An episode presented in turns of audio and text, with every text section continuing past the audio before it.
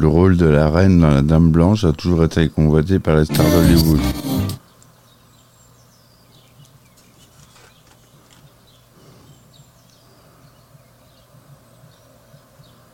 C'est Gal Gadot qui a décroché le gros lot dans la prochaine adaptation du conte de Disney. Blanche-Neige sera incarnée par Rachel Zegler. La révélation de West Side Story. Le film est signé Mark Webb, le réalisateur des deux Amazing Spider-Man.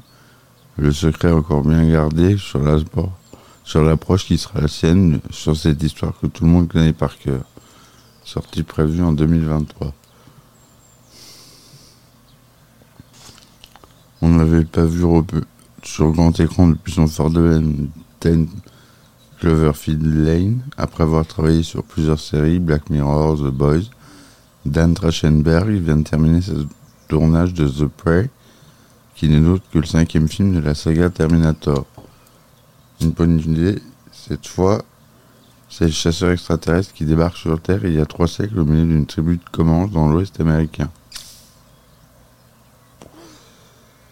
Les guerriers amérindiens vont le prouver qu'ils n'ont pas de fusil mitrailleur pour lui faire face. Les effets visuels ont été confiés à Mr. X. Le film est pour l'instant destiné en streaming sur la plateforme américaine, la plateforme américaine Hulu.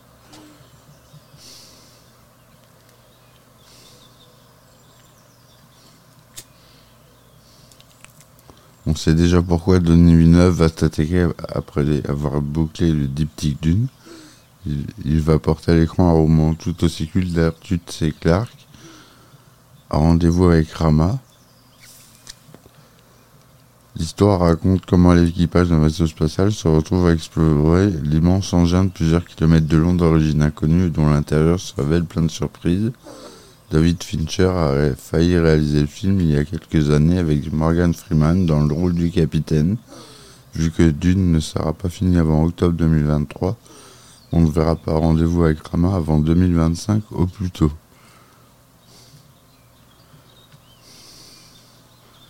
Dans la série Vous ne vouliez pas de ces films mais on les fait quand même, voici The Expandable, quatrième opus. Malgré ses 75 ans, Sylvester Stallone va remettre un gilet pare-balles du mercenaire Barley Ross, accompagné par une grande partie du casting original. Cette fois, les stars qui seront invités sont Tony Jaa et Megan Fox, pour ne pas être en elle, Arnold Schwarzenegger, 74 ans, et Danny DeVito, 77 ans, vont remplir devant la caméra de Ivan Reitman, 75 ans pour une suite de leur succès de 1988, Jumeaux. Le film sera intitulé Triplé, le troisième larron sera Eddie Murphy.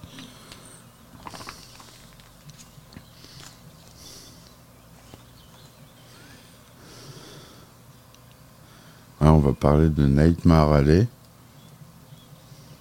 Là, je cite euh, SFX, le magazine. Auréolé d'un Lion d'Or à Venise et de quatre Oscars dans les deux les plus prestigieux. La forme de l'eau est une surprise pour tout le monde, y compris pour son réalisateur qui l'avait envisagé comme un tout petit film.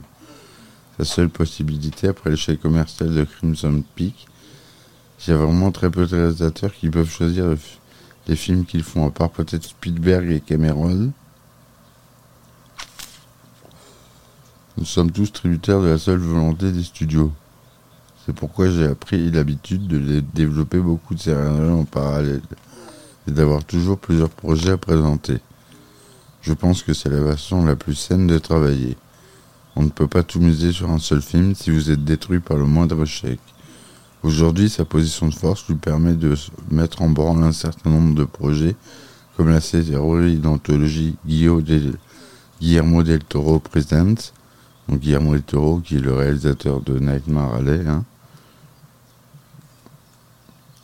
incluant des segments réalisés notamment par Vincenzo Natali et Guillermo Navarro. L'adaptation animée de Pinocchio qu'il co-réalise avec Mark Gustafsson, tous deux sont produits par Netflix.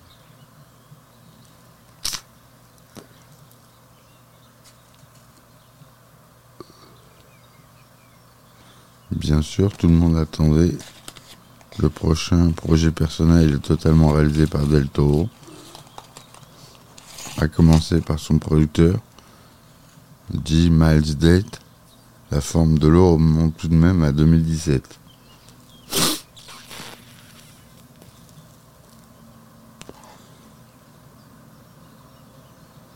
J'ai demandé à Guillermo ce qu'on allait faire et il m'a immédiatement répondu Nightmare Alley. Il m'a précisé cette fois-ci qu'il n'y aurait aucun monstre hormis les humains eux-mêmes.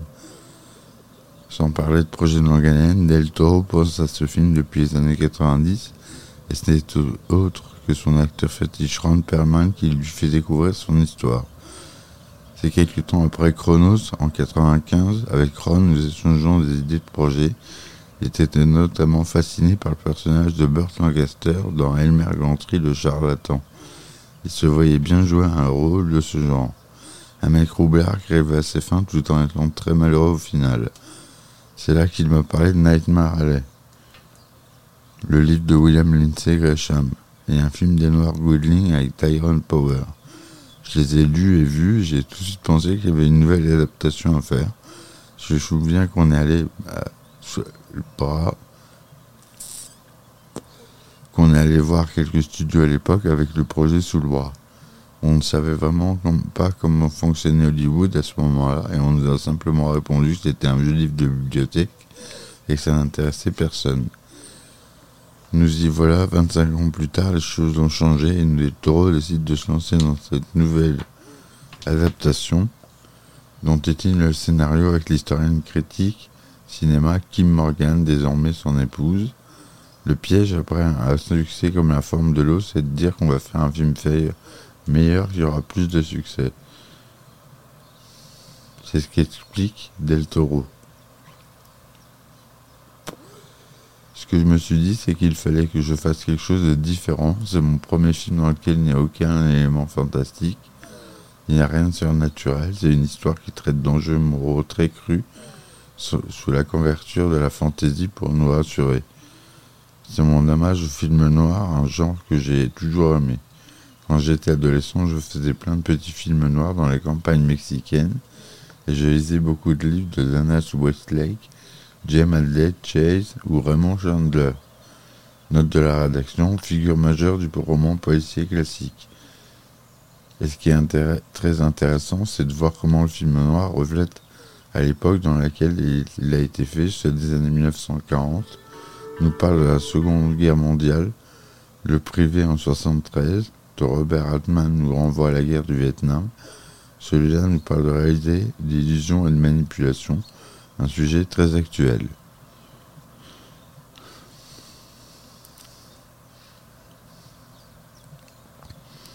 Si cela peut sembler un sacrilège des cinéphiles, c'est vers le numéro numérique et le binôme vers tourner. Nous étions tous les deux d'accord, nous ne voulions pas d'un film qui donnerait l'impression d'avoir tourné à cette époque. Nous voulions un air moderne et actuel. Le, duo avait déjà opté pour cette technologie sur Crimson Peak à la caméra Alexa 65 et capté, est capable de capter les plus petits détails, même par très faible lumière.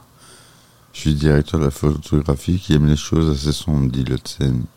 Mais sur ce film, Guillermo n'arrêtait pas de dire fait encore plus sombre. Je dois avouer que j'ai été par un moment au bord de la crise cardiaque, mais ça a marché. C'est en tout cas pas la, technologie numérique qui empêchera Del Toro de tourner son film à l'ancienne avec un découpage plan par plan bien préparé à l'avance. Guillermo n'est pas du genre à faire un, gros plan général avec des champs contre champs puis quelques gros plans. Il a une vision très précise du montage dès le tournage.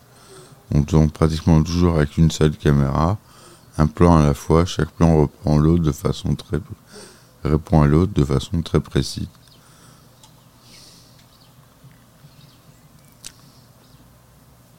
On connaît euh, l'amour d'El Toro pour la visualisation de son imaginaire et un certain sens de la démesure qui l'amena jusqu'à construire une maison complète pour Crimson Peak. Le film impliquait la création de décors monumentaux, à commencer par celui du cercle de la fête foraine où se déroule la première moitié du film. Pour cela, il fallait faire au chef décoratrice Tamura Devrel, qui est notamment vrai dans la série Star Trek Discovery, et déjà collaboré avec Del Toro sur Mimic. Cette dernière a entrepris de créer une immense fête foraine des années 40 à la périphérie de Toronto. Il y a quelques extensions numériques dans ce décor. Tout est réel, les attractions, les manèges. Guillermo voulait pouvoir filmer l'intégralité du site. La conception était un long processus, mais ce qui est génial avec Guillermo, c'est qu'il est visuel et tactile. Donc au départ, il m'a envoyé des dessins, des croquis, à partir duquel j'ai pu travailler. Ensuite, j'ai fabriqué des maquettes en polystyrène. Et on a passé des après-midi entiers à jouer avec, à les modifier, à les déplacer. Guillermo passait des heures à les manipuler comme des jouets. Pour voir comment les agencements. Je fais ensuite une matérialisation en VR pour qu'il puisse circuler dedans et commencer à trouver son découpage, ses axes de caméra. Une démarche essentielle pour Del Toro qui veut filmer ses acteurs dans une ambiance aussi réaliste que possible. Dans cette partie, l'homme, le personnage circule entre les tentes. Nous découvrons cet univers en même temps que lui, explique Del Toro. C'est un véritable enjeu massif, lui il fallait être sûr qu'il allait se voir en passant d'une tente à l'autre.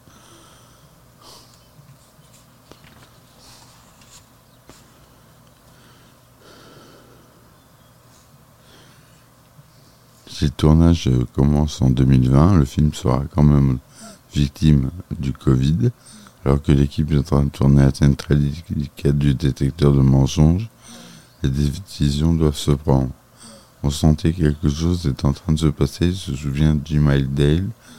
Après une matinée de tournage, nous sommes allés déjeuner avec Bradley et Guillermo. Nous avons décidé d'annoncer à l'équipe que nous interrompions le tournage tout simplement de rentrer chez eux et que leur santé était plus importante. Guillermo Detto et son équipe se retrouvent donc confinés et mettent bien sûr à profit cette période. Pas question d'attendre sans rien faire.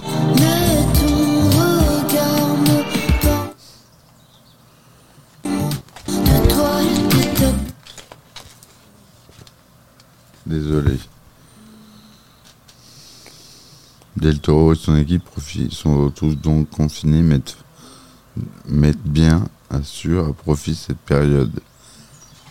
Pas question d'attendre sans rien faire, il est temps de commencer le montage et de comparer, de voir ce qui marche et de développer le plus d'idées possibles. C'est un film qui a réellement pris racine en nous, dit, dit Miles.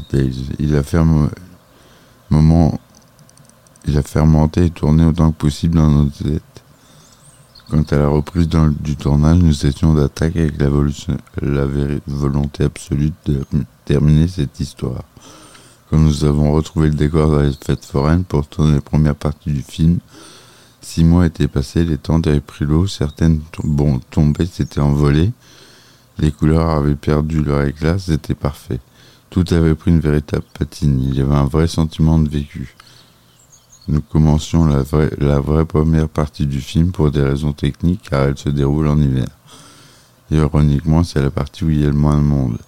Nous nous sommes retrouvés à la tournée avec des séquences avec plusieurs centaines de figurants juste après le confinement. Nous avons respecté toutes les règles, fait tester l'équipe trois fois par semaine, avons obligé tout le monde à porter des masques en dehors des prix. Je pense que nous avons utilisé quelque chose comme 17 000 tests.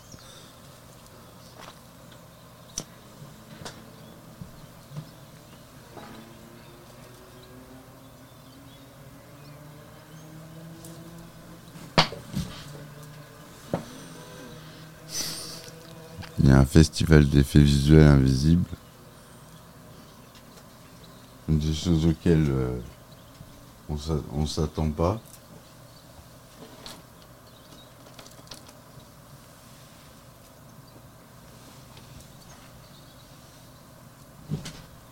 Excusez-moi. Une des choses auxquelles le spectateur ne va certainement pas penser en voyant le film, ce sont les effets visuels de Nightmare Alley.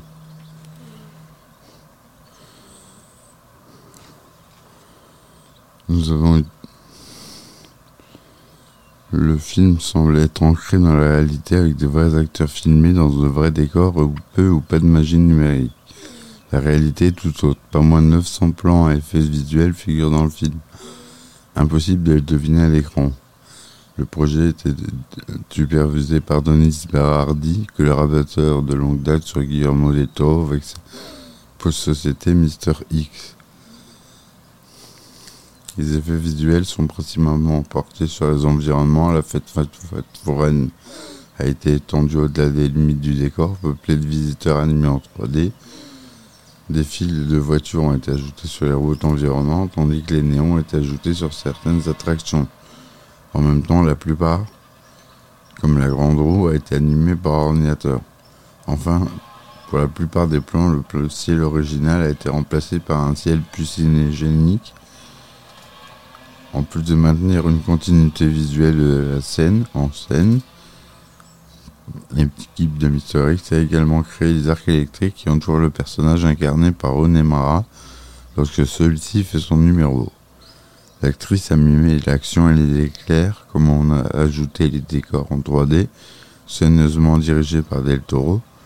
Les effets visuels ont également porté sur des scènes autour de la demeure du personnage incarné par Richard Jenkins, Mister X a ajouté de la neige en train de tomber ainsi que les rafales qui soufflaient de la neige des sols sur la végétation.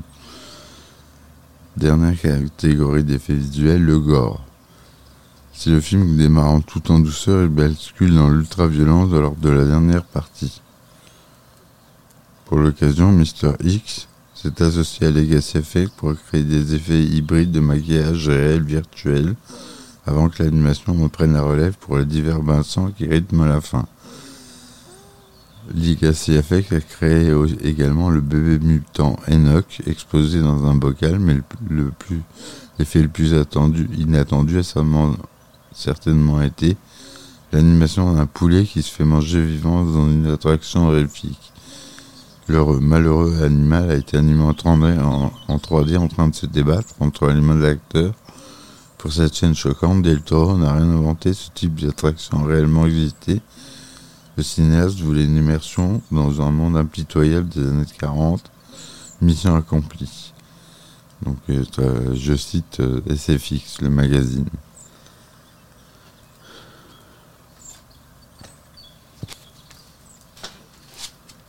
Voilà pour les effets spéciaux d'aujourd'hui.